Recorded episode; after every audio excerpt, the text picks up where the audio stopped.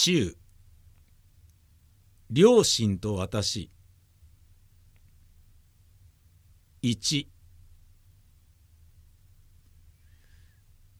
家へ帰って案外に思ったのは父の元気がこの前見た時と大して変わっていないことであった。ああ帰ったかい。そうか。それでも卒業ができてまあ結構だった。ちょっとお待ち。今顔を洗ってくるから。父は庭へ出て何かしていたところであった。古い麦わら帽の後ろへ日よけのためにくくりつけた薄汚いハンカチをひらひらさせながら井戸のある裏手の方へ回っていった。学校を卒業するのを普通の人間として当然のように考えていた私はそれを良き以上に喜んでくれる父の前に恐縮した。卒業ができてまあ結構だ。父はこの言葉を何遍も繰り返した。私は心の内でこの父の喜びと卒業式のあった晩先生のうちの食卓でおめでとうと言われた時の先生の顔つきと比較した。私には口で祝ってくれながら腹の底でけなしている先生の方がそれほどにもないものを珍しそうに嬉しがる父よりもかえって高尚に見えた。私はしまいに父の無知から出る田舎臭いところに不快を感じ出した。大学ぐらい卒業したってそれほど結構でもありません。卒業する者は毎年何百人だってあります。私はついにこんな口の利きようをした。すると父が変な顔をした。何も卒業したから結構とばかり言うんじゃない。それは卒業は結構に違いないが俺の言うのはもう少し意味があるんだ。それがお前に分かっていてくれさえすれば。私は父からその後を聞こうとした。父は話したくなさそうであったがとうとうこう言った。つまり俺が結構ということになるのさ。俺はお前の知ってる通りの病気だろ。去年の冬お前に会った時ことによるともう三月か四月ぐらいなものだろうと思っていたのさ。それがどういう幸せか今日までこうしている。立ち入りに不自由なくこうしている。そこへお前が卒業してくれた。だから嬉しいのさ。せっかく丹精した息子が自分のいなくなった後で卒業してくれるよりも丈夫なうちに学校を出てくれる方が親の身になれば嬉しいだろうじゃないか。大きな考えを持っているお前から見たらたかが大学を卒業したぐらいで結構だ結構だと言われるのはあまり面白くもないだろう。しかし俺の方から見てごらん。立場が少し違ってるよ。つまり卒業はお前にとってよりこの俺にとって結構なんだ。分かったかい？私は一言もなかった。謝る以上に恐縮してうつむいていた。父は平気なうちに自分の死を覚悟していたものと見える。しかも私の卒業する前に死ぬだろうと思い定めていたと見える。その卒業が父の心にどれぐらい響くかも考えずにいた私は全く愚か者であった。私はカバンの中から卒業証書を取り出してそれを大事そうに父と母に見せた。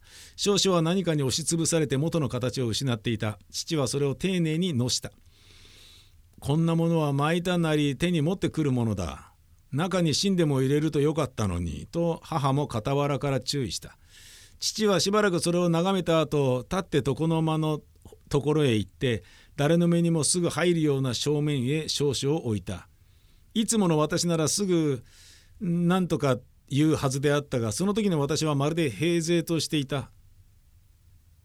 父や母に対して少しも逆らう気が起こらなかった。私は黙って父のなすがままに任せておいた。一旦癖のついた鳥の小髪の少々はなかなか父の自由にならなかった。適当な位置に置かれるや否やすぐ己に自然な勢いを得て倒れようとした。2私は母を影へ呼んで父の病状を尋ねた。お父さんはあんなに元気そうに庭へ出たり何かしているがあれでいいんですか？もう何ともないようだよ。大方よくおなりなんだろう。母は案外平気であった。都会からかけ隔たった森や田の中に住んでいる女の常として母はこういうことにかけてはまるで無知識であった。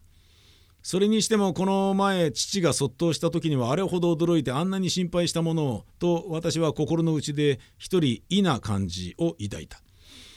でも医者はあの時とても難しいって宣告したじゃありませんか。だから人間の体ほど不思議なものはないと思うんだよ。あれほどお医者が手重く言ったものが今で今までシャンシャンとしているんだからね。お母さんも初めのうちは心配してなるべく動かさないようにと思ってたんだがね。それあの気象だろ養生はしなさるけれども強情でね。自分がいいと思い込んだらなかなか私の言うことなんか聞きそうにもなさらないんじゃないかね。私はこの前帰った時無理に床を上げさせてひげを剃った父の様子と態度と思い出したもう大丈夫。お母さんがあまり行産すぎるからいけないんだって言ったその時の言葉を考えてみるとまんざら母ばかり責める気にもなれなかったしかし旗でも少しは注意しなくっちゃと言おうとした私はとうとう遠慮して何にも口へ出さなかった。ただ父の病の性質について私の知る限りを教えるように話して聞かせた。しかしその大部分は先生と先生の奥さんから得た材料に過ぎなかった。母は別に感動した様子も見せなかった。ただ「へえやっぱり同じ病気でねお気の毒だねいくつでお亡くなりかえその方は」などと聞いた。私は仕方がないから母をそのままにしておいて直接父に向かった。父は私の注意を母よりは真面目に聞いてくれた。もっともだお前の言う通りだ。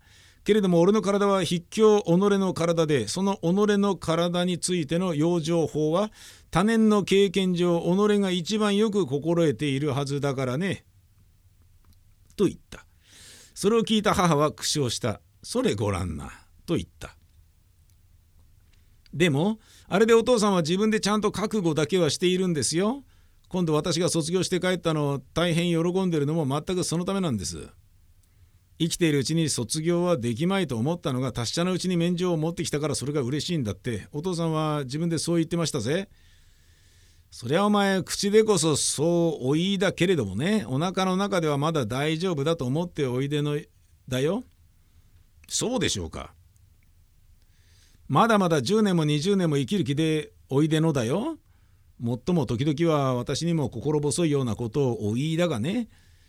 俺もこの分じゃもう長いこともあるまいよ。俺が死んだらお前はどうする？一人でこのうちにいる気か？なんて。私は急に父がいなくなって母一人が取り残された時の古い広い田舎の家を想像してみた。この家から父一人を引き去った後はそのままで立ち行くだろうか？兄はどうするだろうか？母は何と言うだろうか？そう考える私はまたここの土を離れて東京で気楽に暮らしていけるだろうか。私は母を目の前に置いて先生の注意父の丈夫でいるうちに分けてもらうものは分けてもらっておけという注意を偶然思い出した。何ね自分で死ぬ死ぬっていう人に死んだ試しはないんだから安心だよ。お父さんなんぞも死ぬ死ぬって言いながらこれから先まだ何年生きなさるか分かるまいよ。それよりか黙ってる丈夫の人の方が健能さ。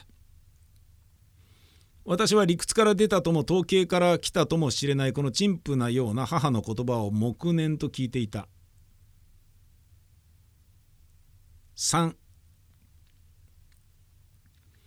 私のために赤い飯を炊いて客をするという相談が父と母の間に起こった。私は帰った当日からあるいはこんなことになるだろうと思って心の内で暗にそれを恐れていた。私はすぐ断った。あんまり行産なことはよしてください。私は田舎の客が嫌いだった。飲んだり食ったりするのを最後の目的としてやってくる。彼らは何かことがあればいいといった風の人ばかり揃っていた。私は子供の時から彼らの席に自するのを心苦しく感じていた。まして自分のために彼らが来るとなると私の苦痛は一層甚だしいように想像された。しかし私は父や母の手前あんなやひな人を集めて騒ぐのは余生とも言いかねた。それで私はただあまり行さんだからとばかり主張した。行さん行さんと言いだが、ちっとも行さんじゃないよ。生涯に二度とあることじゃないんだからね。お客ぐらいするのは当たり前だよ。そう遠慮を強いでない。母は私が大学を卒業したのをちょうど嫁でももらったと同じ程度に重く見ているらしかった。呼ばなくってもいいが、呼ばないとまた何とか言うから。これは父の言葉であった。父は彼らの陰口を気にしていた。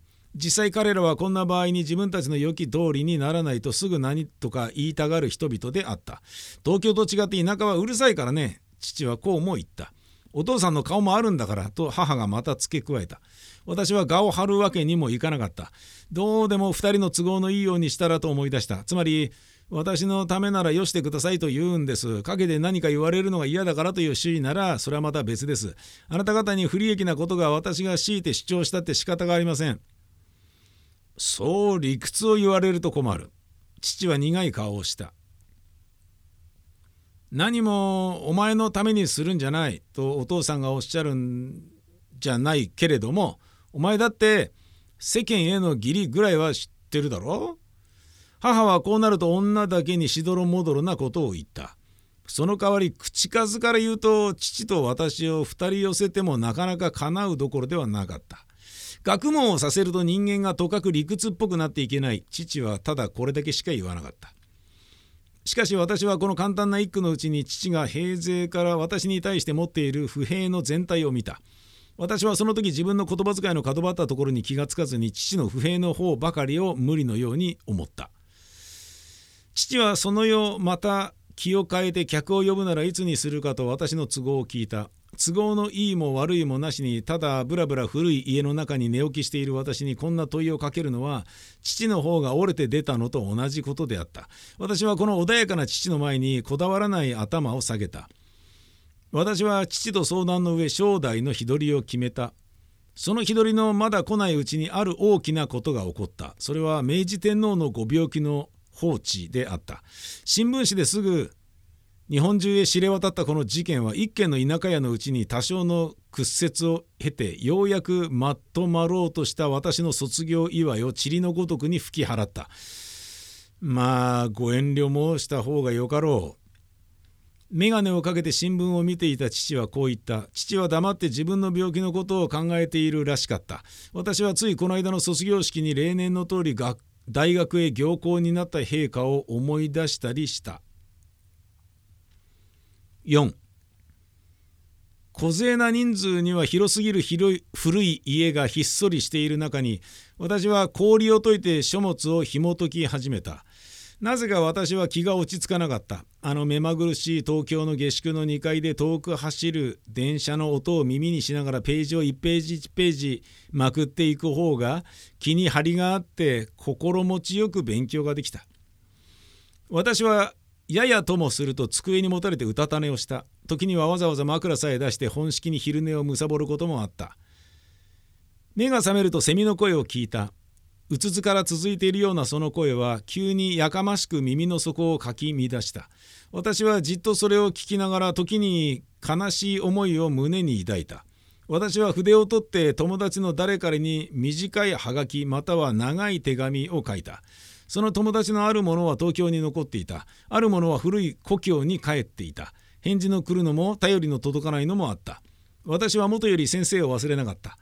原稿紙へ祭事で3枚ばかり国へ帰ってから以後の自分というものを題目にして書き綴ったのを送ることにした。私はそれを封じる時先生は果たしてまだ東京にいるだろうかと疑った。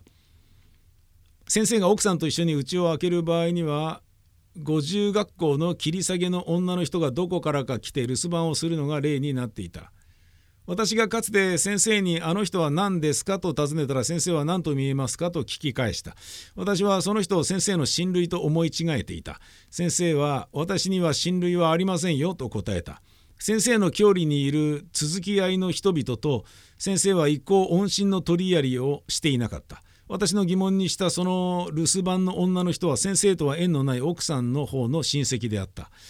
私は先生に郵便を出す時ふと幅の細い帯を楽に後ろで結んでいるその人の姿を思い出した。もし先生夫婦がどこかへ秘書にでも行った後へこの郵便が届いたらあのおばあさんはそれをすぐ転地先へ送ってくれるだけの起点と親切があるだろうかなどと考えた。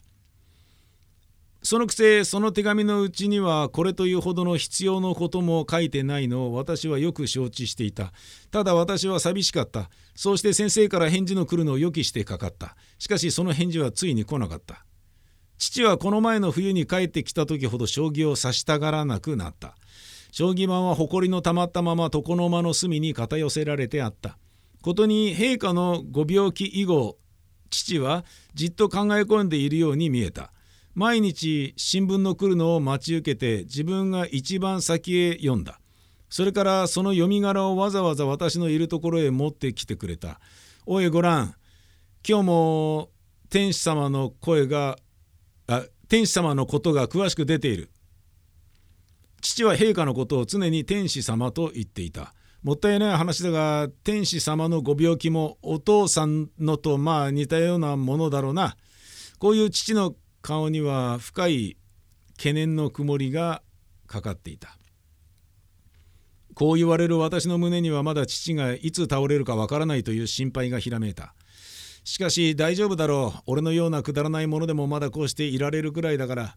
父は自分の達者な保証を自分で与えながら今にも己に落ちかかってきそうな危険を予感しているらしかった。お父さんは本当に病気を怖がってるんですよ。お母さんのおっしゃるように10年も20年も生きる気じゃなさそうですぜ。母は私の言葉を聞いて当惑そうな顔をした。ちょっとまた将棋でも指すように進めてごらんな。私は床の間から将棋盤を取り下ろして埃を拭いた。5父の元気は次第に萎えていった。私を驚かせたハンケチ好きの古い麦わら帽子が自然と観客されるようになった。私は黒いすすけた棚の上に乗っているその帽子を眺めるために父に対して気の毒な思いをした父が以前のように軽々と動く間はもう少し慎んでくれたらと心配した父がじっと座り込むようになるとやはり元の方が達者だったのだという気が起こった私は父の健康についてよく母と話し合ったまったく気のせいだよと母が言った母の頭は陛下の病と父の病とを結びつけて考えていた。私にはそうばかりとも思えなかった。気じゃない。体に気じゃない。本当に体が悪くないんでしょうか？どうも気分より健康の方が悪くなっていくらしい。私はこう言って心の内でまた遠くから相当の医者でも呼んで一つ見せようかしらと思案した。今年の夏はお前もつまらなかろう。せっかく卒業したのにお祝いもしてあげることができず、お父さんの体もあの通りだし、それに天使様のご病気で、いっそのこと帰るすぐにはお客でも呼ぶ方が良かったんだよ。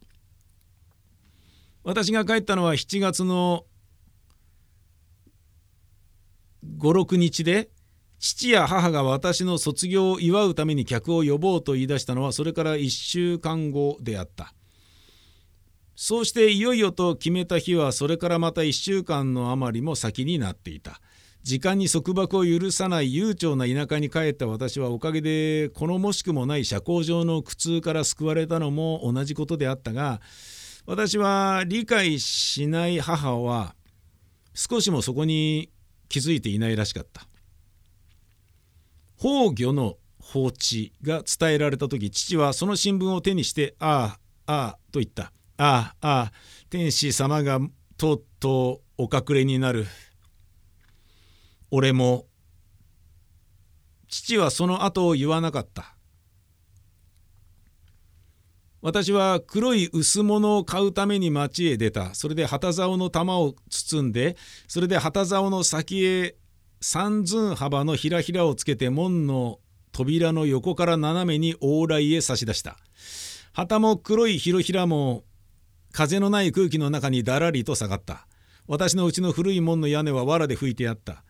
雨や風に打たれたりまた吹かれたりしたその藁の色は特に変色して薄く灰色を帯びた上にところどころの凸凹さえ目についた。私は一人門の外へ出て黒いひらひらと白いメリンスの地と地の中に染め出した赤い日の丸の色と眺めた。それが薄汚い屋根の藁に映るのも眺めた。私はかつて先生からあなたのうちの構えはどんな体裁ですか？私の郷里の方とはだいぶ趣が違っていますかね？と聞かれたことを思い出した。私は自分の生まれたこの古い家を先生に見せたくもあった。また先生に見せるのが恥ずかしくもあった。私はまた一人家の中へ入った。自分の机の置いてあるところへ来て新聞を読みながら遠い東京のありさまを想像した。私の想像は日本一の大きな都がどんなに暗い中でどんなに動いているのだろうかの画面に集められた。私はその黒いなりに動かなければ始末のつかなくなった都会の不安でざわざわしている中に一点の灯火のごとく先生の家を見た。私はこの時この灯火が音のしない渦の中に自然と巻き込まれていることに気がついた。しばらくするとその日もまたふっと消えてしまうべき運命を目の前に控えているのだとはもとより気がつかなかった。私は今度の事件について先生に手紙を書こうかと思って筆を取りかけた。私はそれを10行ばかり書いてやめた。書いたところは寸々に引き裂いてくずかごへ捨てた。先生に当ててそういうことを書いても仕方がないと思ったし前例に調してみるととても返事をくれそうになかったから。私は寂しかった。それで手紙を書くのであった。そうして返事が来ればいいと思うのであった。